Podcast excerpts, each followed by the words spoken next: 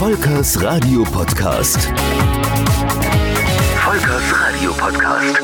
So, heute jemand mit richtiger Radioerfahrung in einem ganz tollen Sender hier im Radio-Podcast. Thomas Germann, Radio Luxemburg. Das muss doch eine Hammerzeit gewesen sein, oder? Das war eigentlich für mich die schönste Zeit. Ich bin da hingekommen durch den Nachwuchswettbewerb und ganz offen, was passiert da? War mir eigentlich vom Prinzip nicht so klar, was Radio Luxemburg wirklich für alle bedeutet hat und wie viele da gerne hin wollten und dass das mit Abstand der meistgehörte Sender in Deutschland war. Mir hat der gefallen, ich mochte die Leute da, da gehst doch mal hin.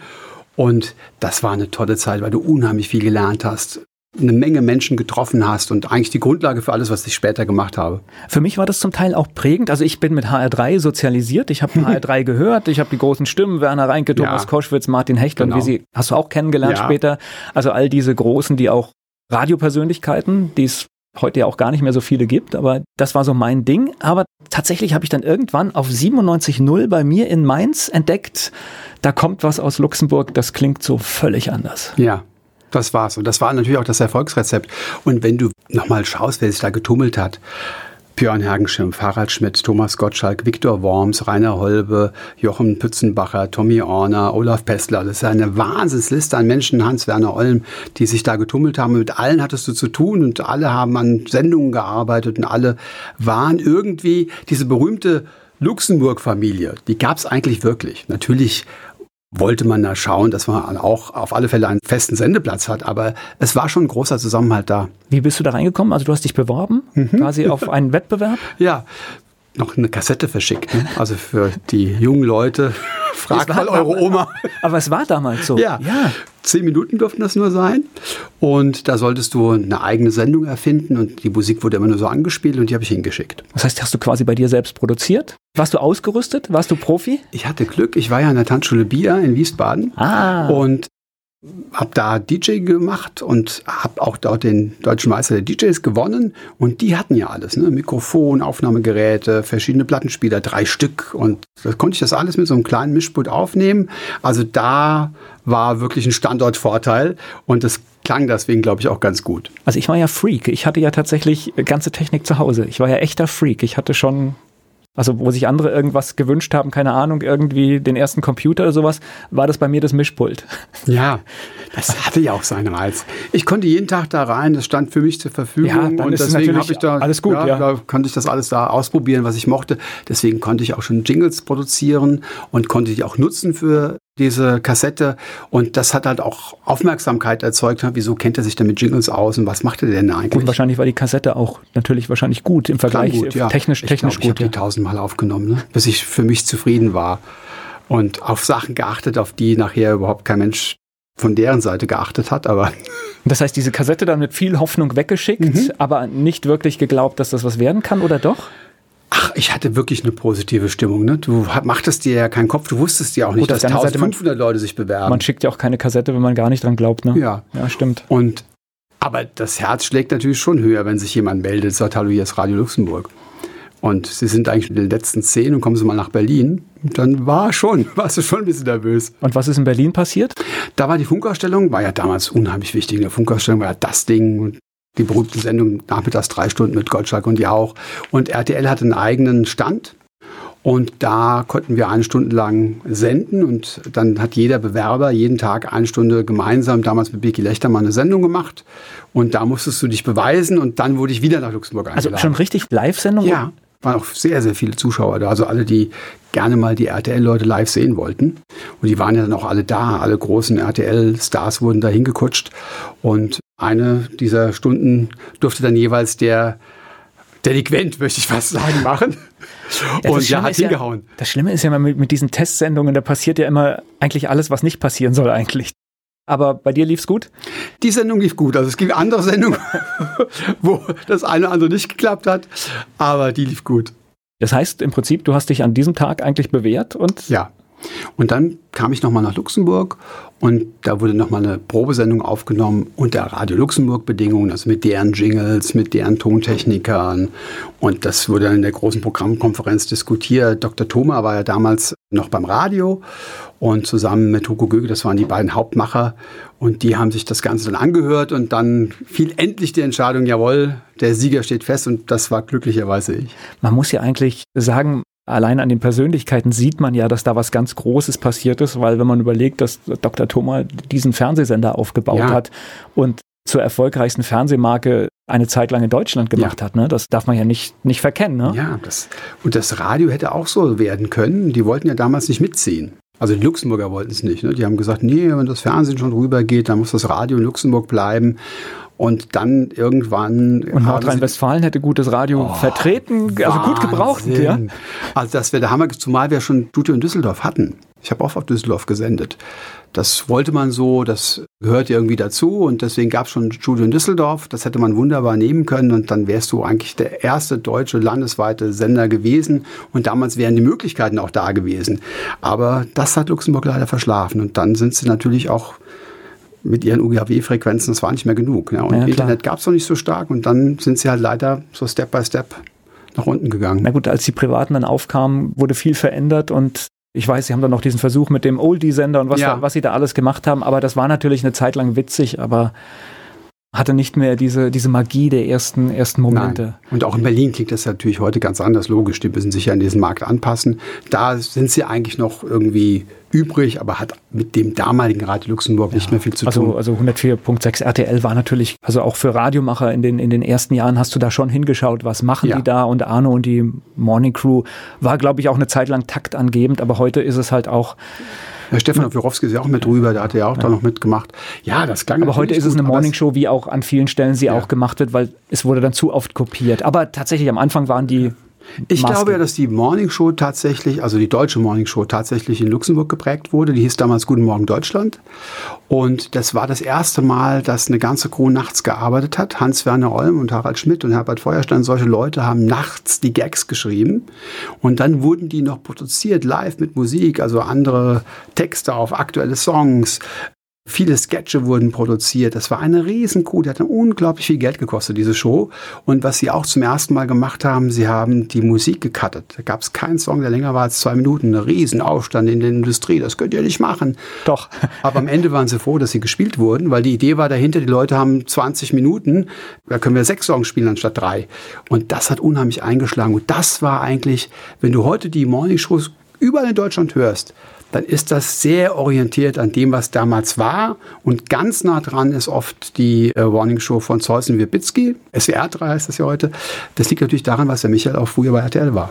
Mir ist aufgefallen, weil du das gerade sagst mit den geschnittenen Songs, habe ich gar nicht so drauf geachtet, aber du hast ja das Musikduell moderiert und mir ist nur aufgefallen, dass verdammt viel Musik in diese ja. eine Stunde reinpasste und das stimmt, das geht gar nicht anders, ja. das muss geschnitten sein. Ja. ja. es waren zwei, aber es waren trotzdem viele drin, es, wir hatten es geschnitten, ja, damit das überhaupt ging. Damit 16 bis 18 Uhr oder sowas war das, ne? Oder? Ja, genau. genau. Habe ich noch richtig in Erinnerung. Und also Tommy Orner hat die Sendung moderiert? Mhm. Ich habe die Sendung davor gemacht weil das war quasi die Sendung, für die ich geholt wurde.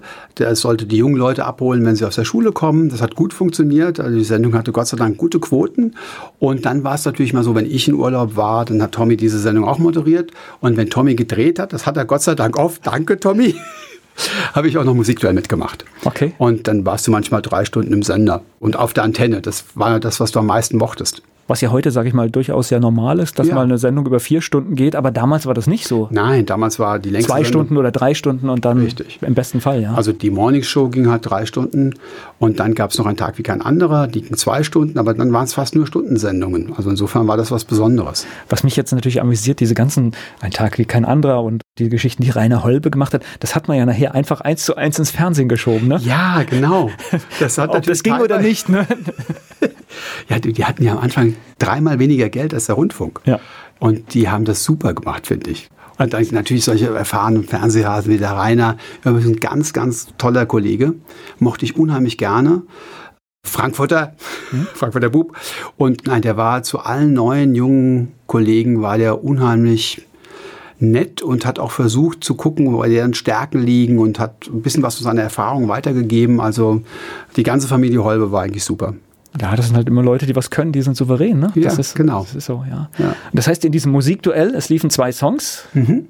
gegeneinander. Hatten, ja, das war entweder Love gegen Rock oder Love gegen Love oder zwei Stars, die sich nicht leiden konnten und die gerade Beef miteinander hatten. Also du hast ja immer Themen gesucht und dann konnten die Hörer abstimmen, welchen Song in dieser Paarung mochten sie am liebsten.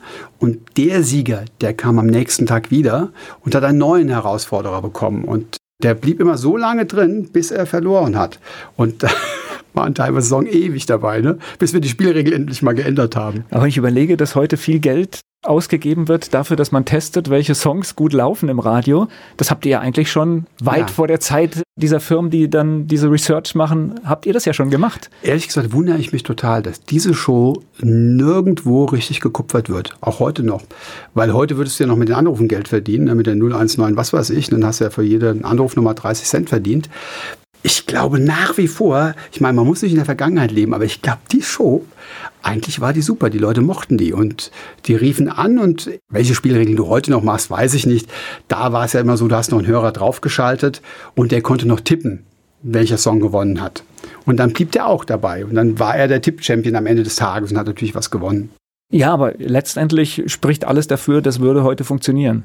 Ich glaube schon. Ja, weil ja. es erhöht die Spannung, du hast einen Grund, mehr zuzuhören.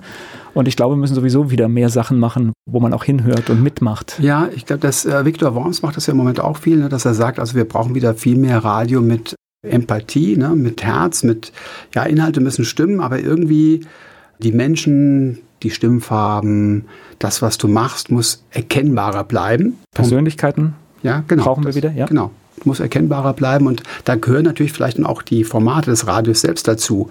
Und eigentlich ist das ein total günstiges Format. Ne? Ja klar, einfach für mich jetzt weiterhin hoch unterhaltsam und das hängt jetzt natürlich an der Kreativität, wer welche Paarungen zusammen, ja, damit kannst du riesen Spannung erzeugen. Ja. Da kannst du total verrückt sein. Das kannst du dir wirklich auch heutzutage durch die ganzen Infos und alles, was du auf Facebook und Insta hörst, liest und siehst, da kannst du ja die craziesten Paarungen zusammenbauen. Wer hat die Paarungen bei euch damals gemacht? Der Musikredakteur hieß Manfred Hollmann. Okay. super Typ, der hat auch die andere Sendung von mir betreut. Und dann bist du abends ein Bierchen trinken gegangen und so, was machen wir denn jetzt morgen? Ne? Und wie kriegen wir denn jetzt endlich Big in Japan weg? Weil es läuft ja jetzt schon sechs Wochen.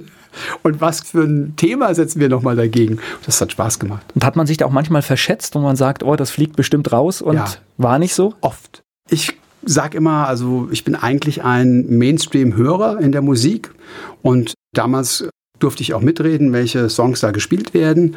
Aber du hast dich wirklich oft verschätzt. Und zwar deshalb, weil Luxemburg einer der wenigen Sender war, die ja sehr unterschiedliche Sendungen hatten. Das bedeutet also, du hast auch morgens mehr deutsche Pop- oder Schlagermusik gehört, aber deswegen haben die nicht unbedingt abgeschaltet am Nachmittag.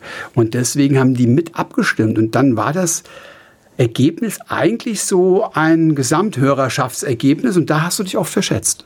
Ja, ich kann mich daran erinnern, dass tatsächlich es liefen, wenn du das länger anhattest, auch manchmal sehr komische Sachen und ich erinnere mich noch, irgendwie, ich glaube, direkt nach dir kam, das interessierte mich nicht, aber ich habe trotzdem nicht weggeschaltet, da kam so ein kurzer Sportblock. Ja, genau. So zehn Minuten ja. oder sowas. Aber der Typ, Benno noch was? Ja, ist toll. Ich, ich weiß nicht, Benno. wie er heißt. Ja, ich, ich, ich weiß nicht, wie er heißt. Der hat es, hat es aber so witzig gemacht, dass du Lust hattest zuzuhören, weil du hast gemerkt, er lebt diese kurze Sendung da. Benno Weber hieß er. Genau. Und er hat das oft zusammen gemacht mit der Ulrike van der Gröben, die du heute noch in den RTL News als Sportankerfrau siehst. Ja. Und die haben sich da irgendwie in zehn Minuten im Sport ausgetobt. Ja, Benno, den mochte ich. Der ja. war oft, oft aus Düsseldorf gesendet, aber war einfach ein Original. Uli Potowski ist ja in der Zeit auch groß geworden. Ne? Ja. ja. Und aber Benno war noch ein größeres Original. Jetzt hast du so viele, so viele Namen, ne? Die, na, klar, und viele haben dann logischerweise auch die Fernsehkarriere gemacht ja. und Warum geht man da weg? Ja, warum gehst du aus Luxemburg weg?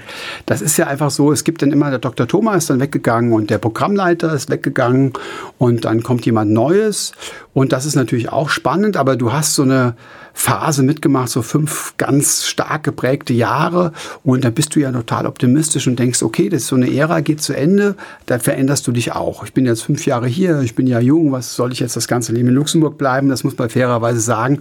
Luxemburg ist jetzt nicht der spannendste Ort der Welt. Also deswegen. Das war wahrscheinlich so eine Arbeitsblase, ne? Dass ja, man sehr genau. viel mit den Kollegen gemacht hat ja. und auch wahrscheinlich viel gearbeitet hat ja. und auch, wie du sagst, man hat abends noch die Paarungen gemacht.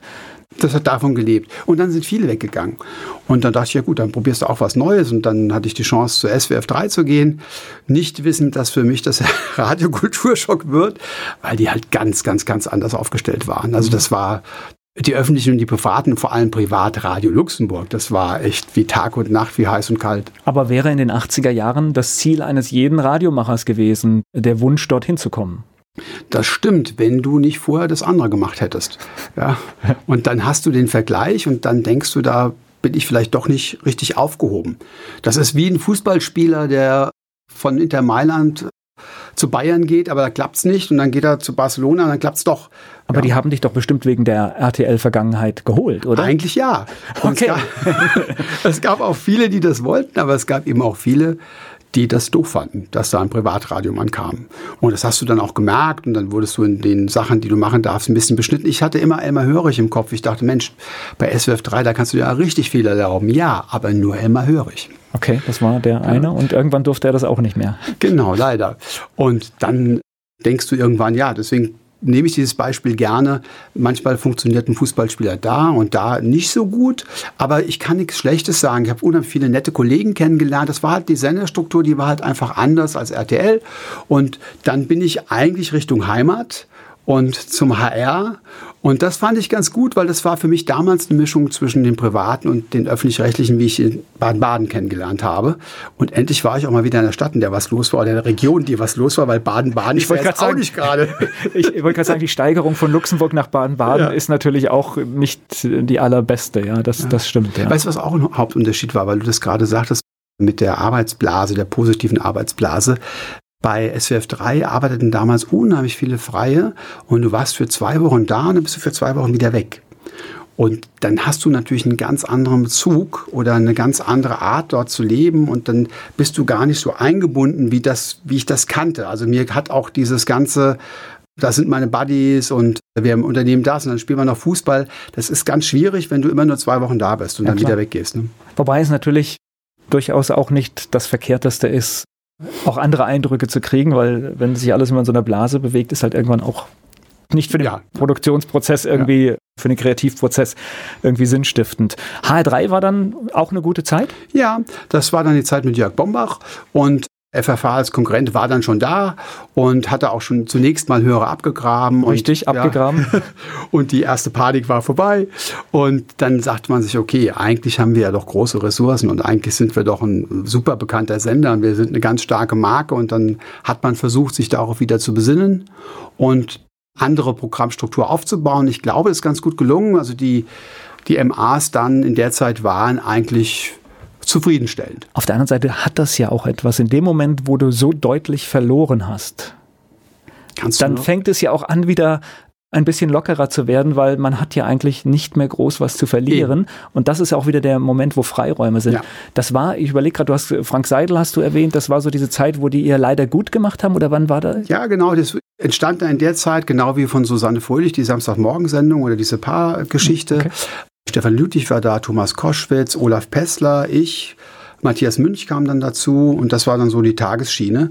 Und Peter Lack fing an mit Lars Kors den Samstagnachmittag zu machen. Und das waren alles so neue Formate und das erinnerte mich so ein bisschen an Luxemburg, weil die Formate so ein bisschen anders waren als das, was du jetzt vom Mainstream Radio gewöhnt warst. Überleg was hast du für eine Sendung moderiert? Ich H3 Extra hieß die. Okay. Das, die wir morgens von 8 bis 12. Und dann noch eine Sendung am Abend, 7 bis 9 ich kann den Namen kann ich dir gar nicht war mehr sagen. War das Bingo schon oder war das? Nee, das, die, die, hieß anders. Das war, das war Selbstfahrer, hat mir super Spaß gemacht, während du morgens natürlich nicht selbst fahren konntest. Ich weiß, ich habe eine Lücke dazwischen. Es hieß, früher hieß das nach 19 Uhr Top Time und ich weiß aber nicht, was sie danach nach der Reform draus gemacht haben. Ich kann ja auch nicht mehr sagen, okay. wie das hieß. Aber die Abendsendungen waren eigentlich immer ganz gut, weil die waren gechillt im hessischen Rundfunk, weil da ja. ist so die Ruhe eingetreten genau. und dann war das alles nicht mehr ganz so wichtig. Ne? Ja.